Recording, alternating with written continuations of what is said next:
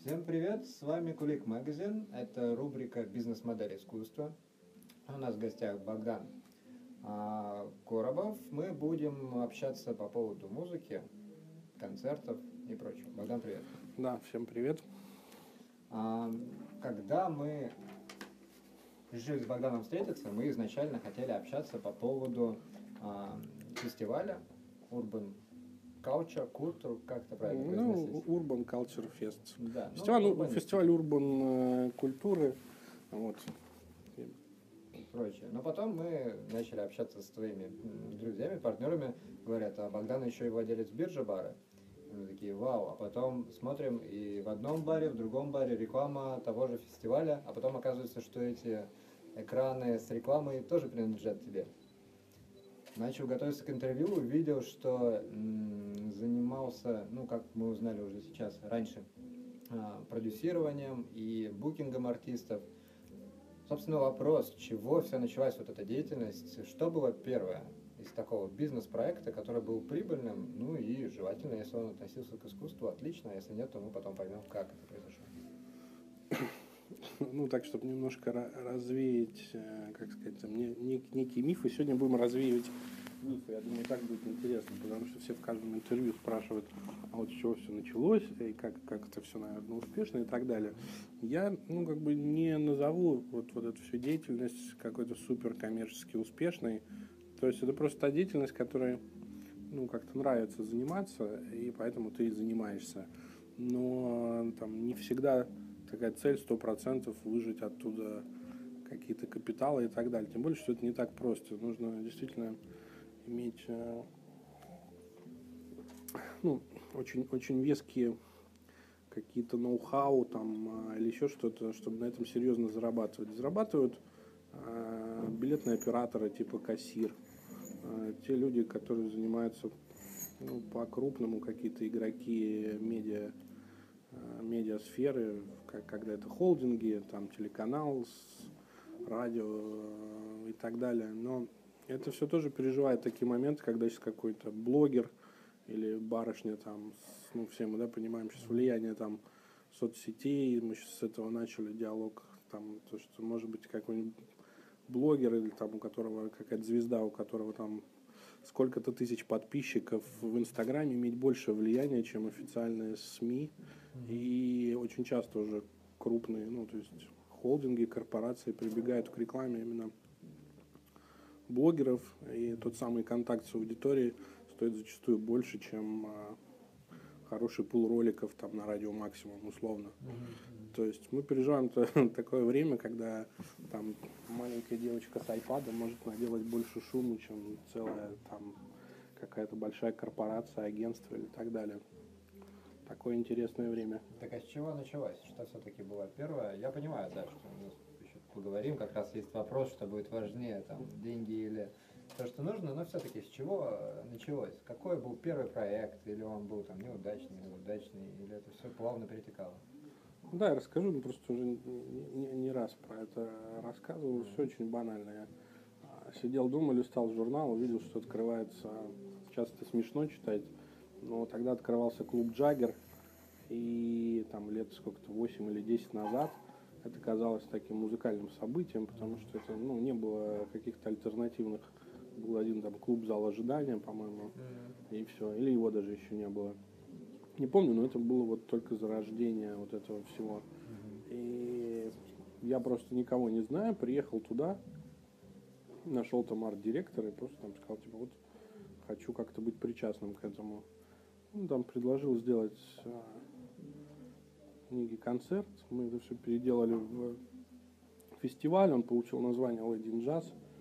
И так я перенес какие-то свои музыкальные предпочтения ну, на публику. Фестиваль первые несколько лет имел успех. Ну, в общем, так я влился в эту, в эту среду, но это было абсолютно ну, какое-то такое наитие. В общем, Ага. ничего запланированного. Ну, просто я всегда удивлялся людям, которые там, допустим, в 9 лет решили, что я там стану, не знаю, художником. Идут целенаправленно сначала в школу, потом в художественное училище, потом в академию. И целенаправленно в этом идут. Вот меня бросает из стороны в сторону по сей день. И Я, ну, как бы, так по-хорошему завидую людям, которые вот такое их целеполагание ровное, и они знают, что вот я там создан для этого. Я постоянно там в поиске и все время как бы задумываюсь, а то ли я делаю вообще, а надо ли это и так далее и тому подобное. А, вопрос такой странный, может быть, показаться для начала, но, как правило, когда проходишь какой-то путь, он такой, сам себе на него отвечаешь. А, Например, перед тем, как пойти в тот же Джаггер и поговорить с, ком- с креативным директором, может быть, что-то внутри изменилось, там, поменялось что-то, какое-нибудь мировоззрение, что-то такое внутри. Ведь бизнес это ну, люди, прежде всего, дело любое, это люди. Что-то менялось или всегда таким был, просто пришел, как обычно сделал, и тут бац, выстрелил. Ну, есть круг интересов, ты интересуешься чем-то, набираешь информацию, допустим, ну, вот нравится тебе, я не знаю, город Париж. Ну, это так или иначе купил путеводитель. У меня вообще всю жизнь так происходит, что я сначала, не знаю, сначала покупаю ручку, к, которую на окно повесить, потом покупаю квартиру, а не наоборот. То есть э, начинаю с маленьких очень вещей, которые потом и как зернышко как бы начинают как-то ма- материализоваться. Вот. Ну, такая, просто такой способ восприятия мира. В общем, то, что какие-то глобальные сдвиги там происходят у тебя в сознании, нет. Скорее всего, просто, Же- са- шаг за шагом, да, такой? ну, такой степ-бай-степ, это же тоже такой, опять-таки, бизнес-термин. Я, на самом деле, ну, как вот бизнесменом себя никогда не называл. И сложно, ну, бизнесмен это человек, который зарабатывает какие-то у него крупные обороты денег, э, я не знаю, Rolls-Royce там или еще что-то. Но я настолько далек от этого и вся, все мое окружение, что да нет, просто такое поколение 30-летних, которые что-то ищут. В общем, ни- ничего более. Поэтому я бы вообще термин бизнес как бы вот с этой точки зрения не ну, как бы серьезно бы к, к Ну да, ну бизнес, дело его как-то тоже, наверное, приятнее называть. дело, да, потому что, ну, вот все-таки,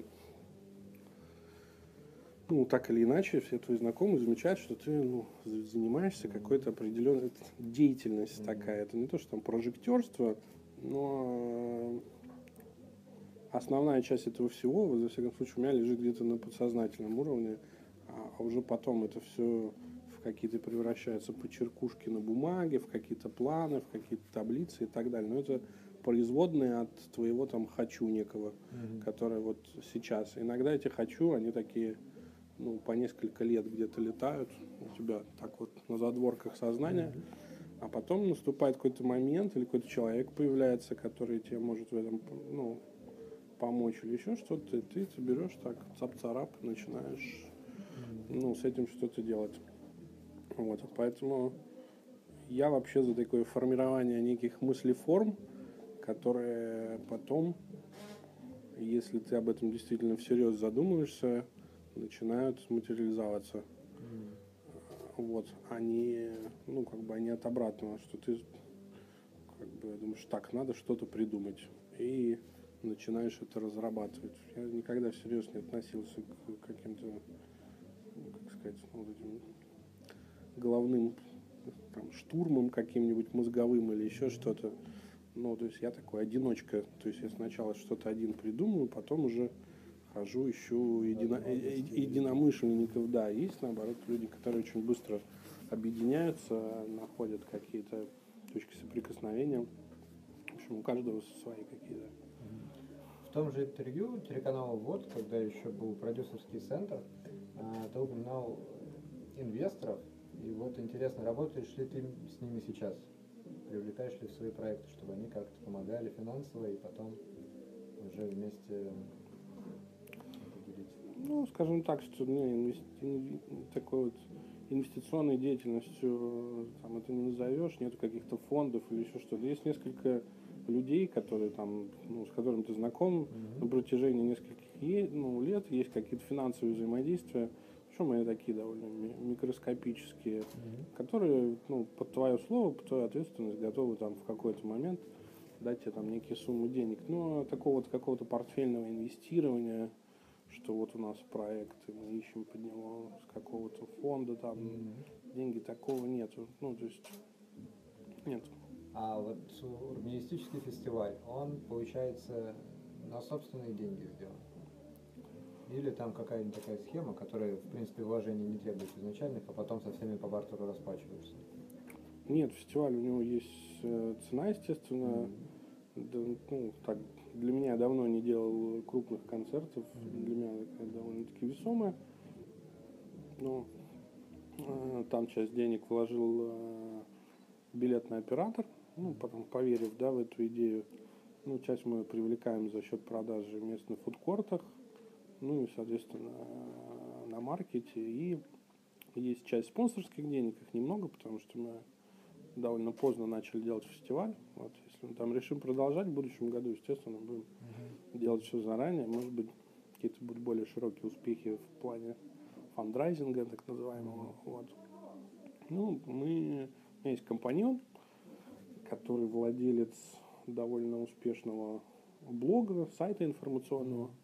Вот. И мы с ним пополам просто делим на себя эти риски. Если билеты, да, не продадутся, то тот минус, который образуется, мы будем из своих средств отдавать. То есть каких-то таких ну, серьезных ну, прям вот инвесторов нету, что мы кому-то пришли, там взяли денег.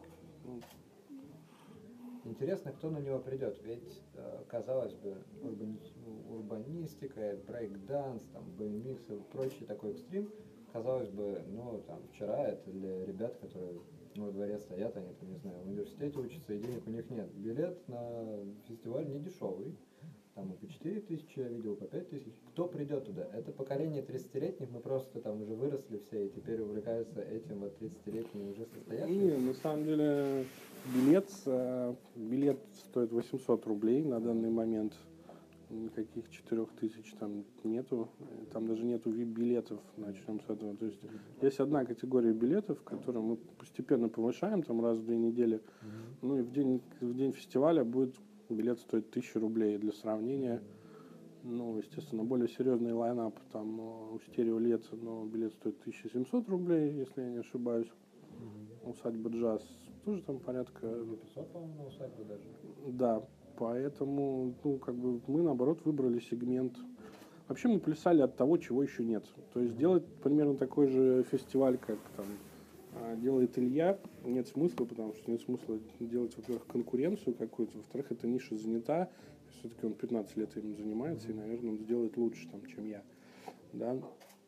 А, Тоже джаз, вот эта аудитория, она тоже уже привыкла ходить просто на мероприятия. Не, не было такого всерьез какого-то э, крупного фестиваля про хип-хоп, кроме там хип-хоп All Stars, который в главклуб в свое время делал.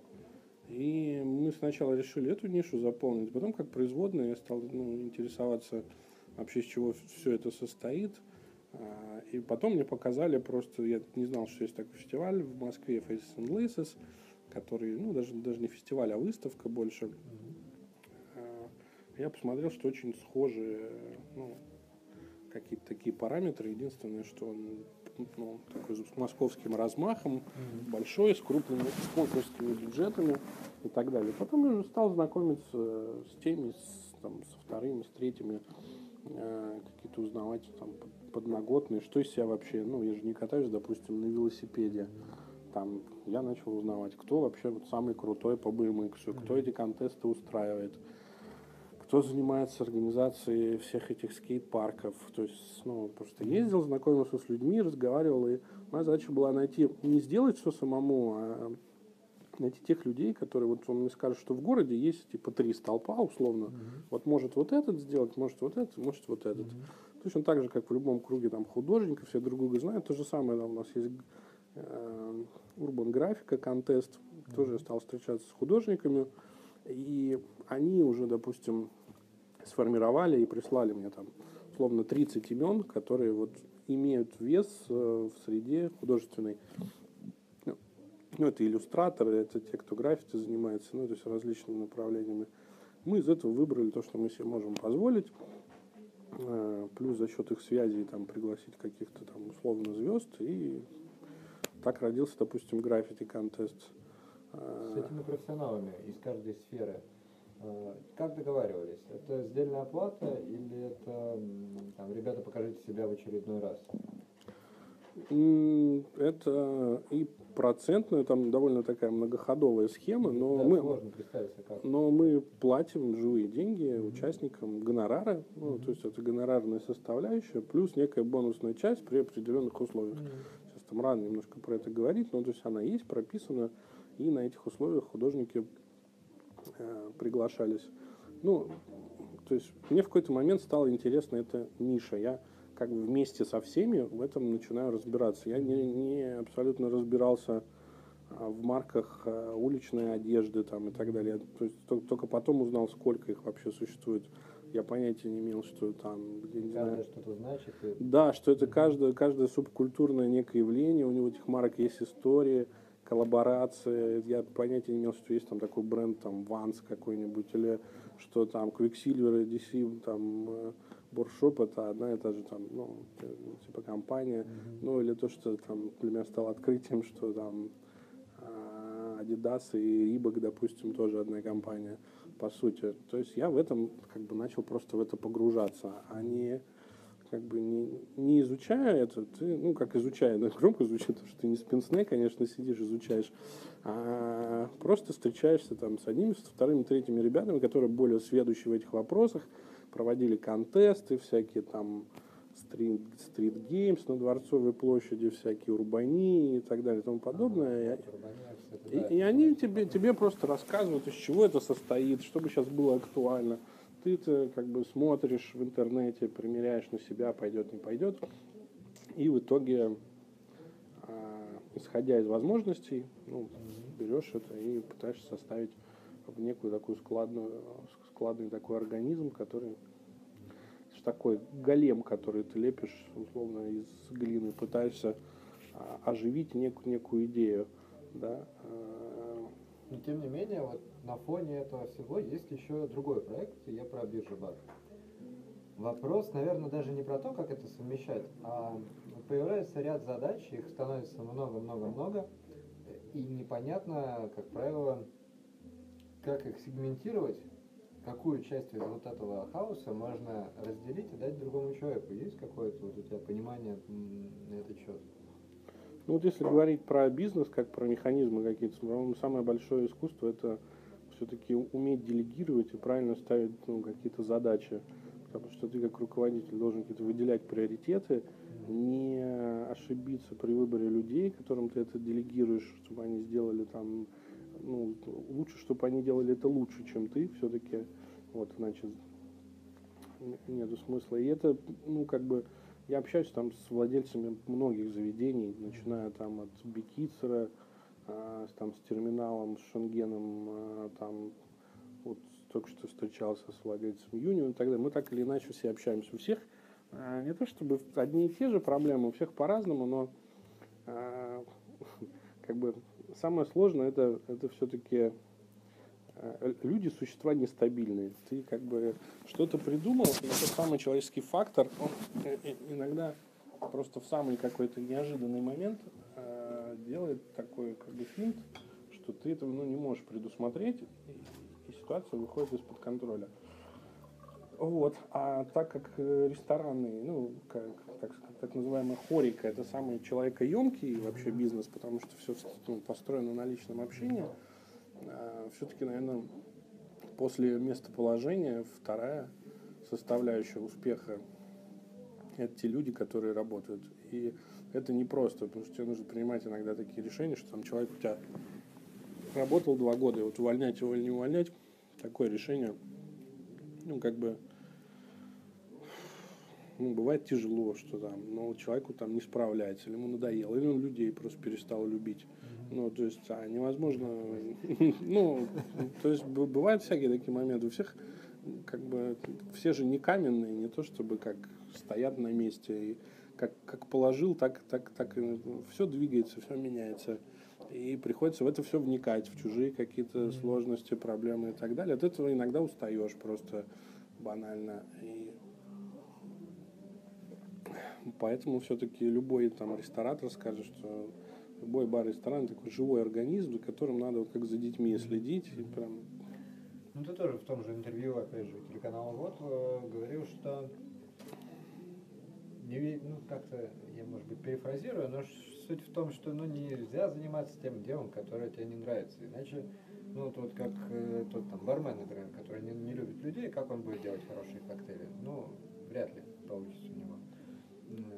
В принципе, мы сейчас говорим, да, об этом, что надо разбираться. Как можно разбираться в том, что не любишь? Но смог ли бы ты делать, вот тебе сказали, есть классное дело, там простые задачи, ты их уже делал много раз. Например, надо фестиваль какой-нибудь сделать или бар открыть. А, заведомо понятно, он будет а, прибыльным. Ну, там, не знаю, Макдональдс, грубо говоря, закрылся, можно открыть такой же рядом, в тех же помещениях. Будешь этим заниматься или продолжишь делать то, что считаешь правильным? Ну, не знаю, такие пе- периодически какие-то бывают предложения, может быть, не, не такие замечательные, как Макдональдс. Вот. Ну, обращаются организаторы фестивалей, там, допустим, привести кого-то и так далее. Ну, я действительно, ну, там еще оставляю себе право от чего-то отказываться. То есть мне там, не знаю, просят иногда привести там в клуб, я не знаю, группу «Руки вверх». Я говорю, ну, я никогда ими не занимался и не хочу заниматься. И, в общем, ну, даже если есть там прямая возможность заработать, мне это не очень интересно. Но э, иногда, ну, то есть, как не то, что я такой гордый, да, иногда какие-то есть такое понятие халтура, да, а, не, не очень красивое слово, но, допустим, когда есть какие-то задачи, с которыми я понимаю, что я быстро качественно справлюсь, и за них готовы там заплатить, ну, то есть я не отказываюсь, но какими-то вещами действительно брезгую, идеология же тоже вещь такая, она тоже меняется с, э, как бы, с твоим восприятием каким-то жизни, допустим, биржа, э, это такой вот проект, который как сказать, он, он вообще не про бизнес, он такой как крест. И это такой сериал, когда уже ты просто ждешь, типа, чем же все закончится уже. Вот. И то есть это уже воспринимаешь, что сначала есть какие-то разные степени. Сначала есть какое-то разочарование, потом возмущение, потом какая-то радость от того, что что-то получается. А, Ну, сейчас такая фаза спокойствия, когда ты смирился и, допустим, просто ждешь, что из этого а, получится. Ну, вот биржа, ну, на самом деле, непростой проект там со всех сторон. Вот. Но зато э, много очень всяких уроков я из него вынес. Ну, человек учится всю, всю, всю жизнь, в общем. А когда начинаешь, в каком случае начинаешь? У меня на самом деле два вопроса осталось, потом еще некоторые заключительные части, но уже все. Но все же, с чего начинаешь проект? Точнее, когда? Вот что должно произойти? А, Какие-то возможности, познакомился с людьми, новое знание или все вместе? На самом деле, самое сложное, ну, не то, что сложное, а то, чем практически невозможно управлять, это, это вот хотеть. Чтобы у тебя было намерение, так называемое. Когда есть вот это самое на- намерение, оно а, это такой некий эгрегор, который вокруг себя порождает ситуации, людей, все что, все что угодно. Но это вот некая, ну, я говорю про какую-то такую метафизику, но тут я, я там не эзотерик, не кто-то, да, но э, это действительно факт. Если ты чего-то хочешь, а, оно как бы пробивает вообще любые какие-то препятствия и так далее. Но я даже больше про чужие примеры говорю, у меня это там бывает с какими-то там проблески, да, но ты чувствуешь прям э, иногда некую магию, когда действительно вот ты сегодня с утра про это думал, а оно вот вечером, э, допустим, всплывает в виде какого-то персонажа, который вот тебе там именно и был нужен. Но научить вот этому желанию хотеть, ну, то есть сейчас очень же популярны всякие тренинги, э, семинары, коучинги, лайфхаки и так далее. Вот поэтому я не могу дать как бы никак, никакого, потому что это либо появляется, и это где-то как раз в недрах подсознания, потому что как оно оттуда выплывает, как бы секрет для, для, для меня в том числе. А легко ли расставаться с проектами? Ну вот, Booking пришлось э, прекратить эту деятельность. Наверное, было не самое простое решение. Когда вот этот наступает момент, когда уже точно пора?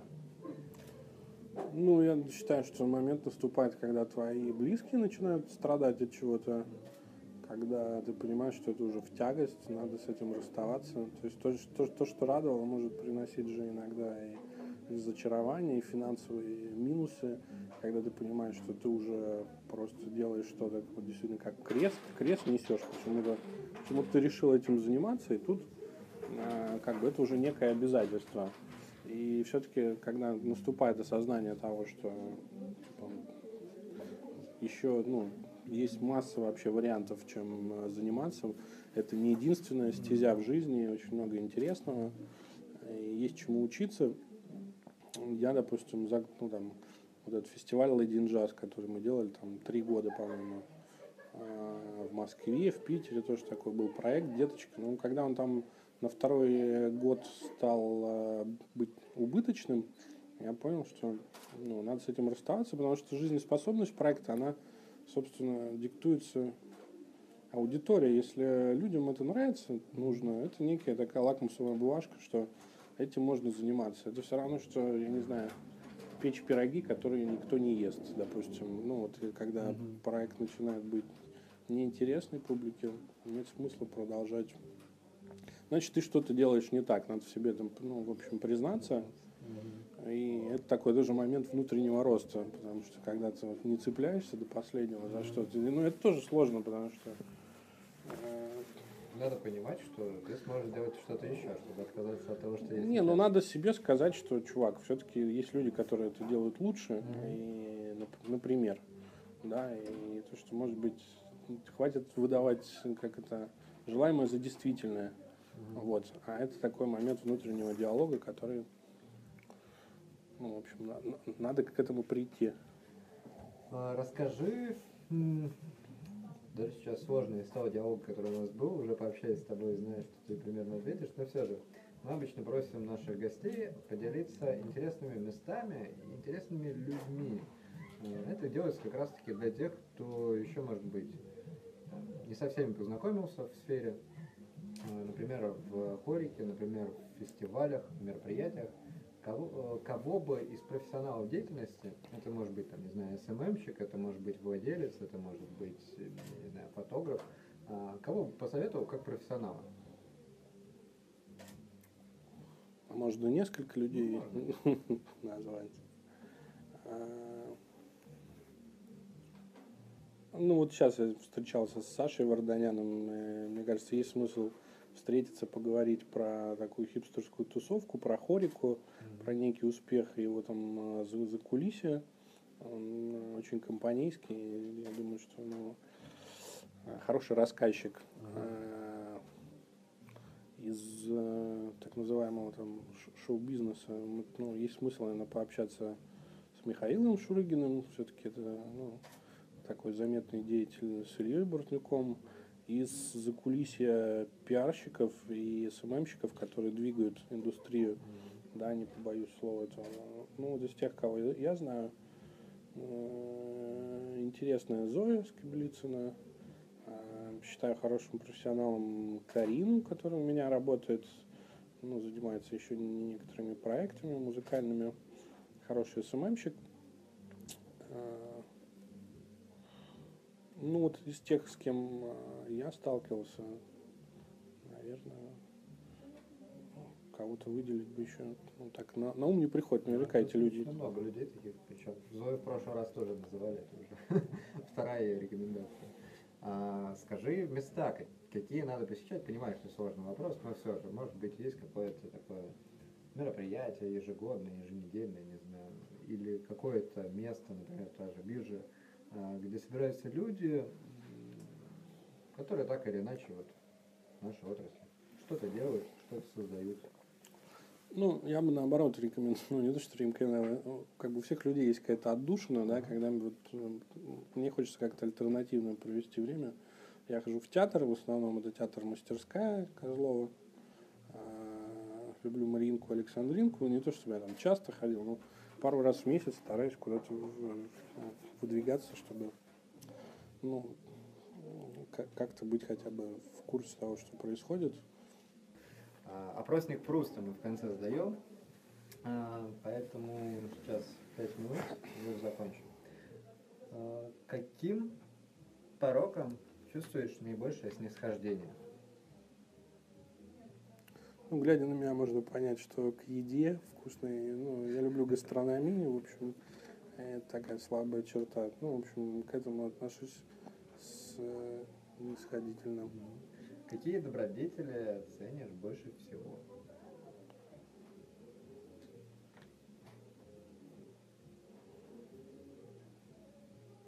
Ну, не хочется быть банальным.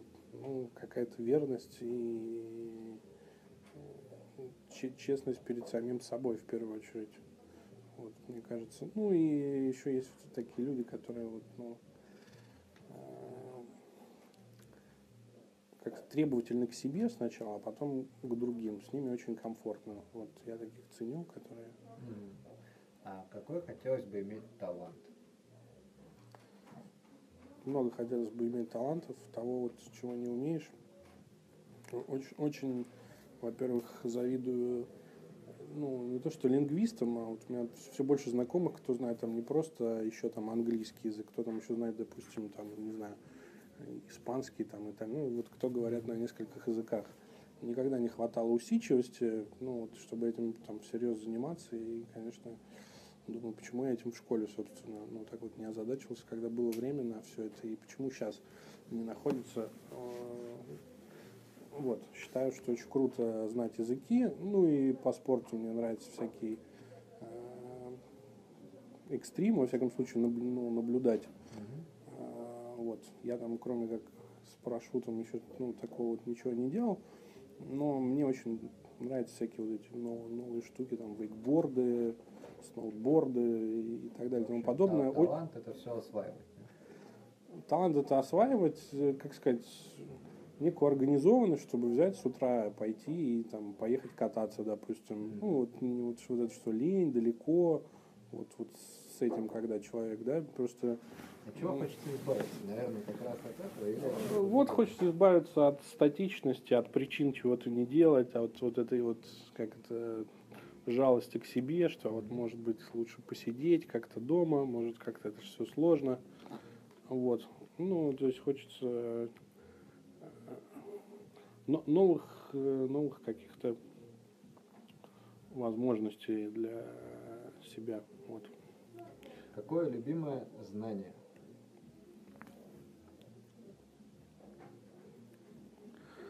Мне нравилось, когда здесь мы говорим про интервью, такой старый дедушка Джигарханян, вот у него спрашивают, он там сидит в театре, такой седой, бородатый, что самое сложное? Он говорит, самое сложное жить. А, я говорю, в смысле? Он говорит, ну вот просто жить вот на, нормально, и чтобы к себе не было вопросов, и все по совести, и все как-то правильно. Вот мне кажется, вот это знание самое, самое такое, оно просто слишком банальное, слишком на поверхности, но на самом деле просто жить э, очень сложно. Ну, то есть вот расставлять какие-то именно приоритеты, чтобы у тебя и семья, и все это было в балансе, и работа, и карьера, и ты вот весь был э, такой целостный. Вот это очень сложно, потому что всех нас кидает в одно, во второе, в третье, туда-сюда. Ну, вот. А где хотелось бы жить? Ну, по... мне нравится Петербург, то есть не то, чтобы я фанат его был, но не представляю, где еще бы мог вот прям долго находиться. Но вот так вот в идеале, когда закрываешь глаза думаешь, где бы сейчас хотелось находиться, это всегда, конечно, какое-нибудь море, может быть, там, не знаю, побережье какое-то Испании. Ну, мне нравится, вот где я был, везде, где есть море, мне комфортно. Вот, поэтому хотелось бы жить рядом с морем в какой-нибудь такой стране, где нет войн, а даже без каких-то таких особых предпочтений. Последний вопрос, он самый непростой. Э, представь, что мы сейчас в кабинете, я врач, я вот говорю, осталось жить полгода. Первая мысль.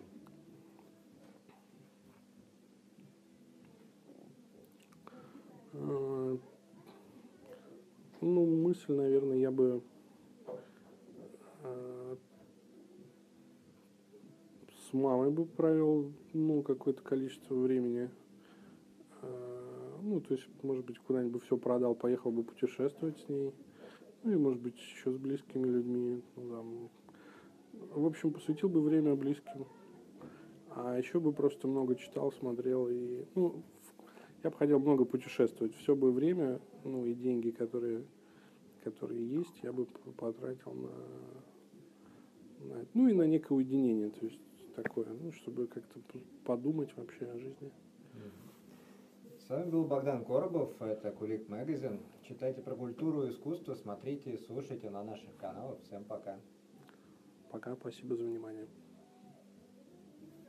Спасибо. Спасибо. Было здорово.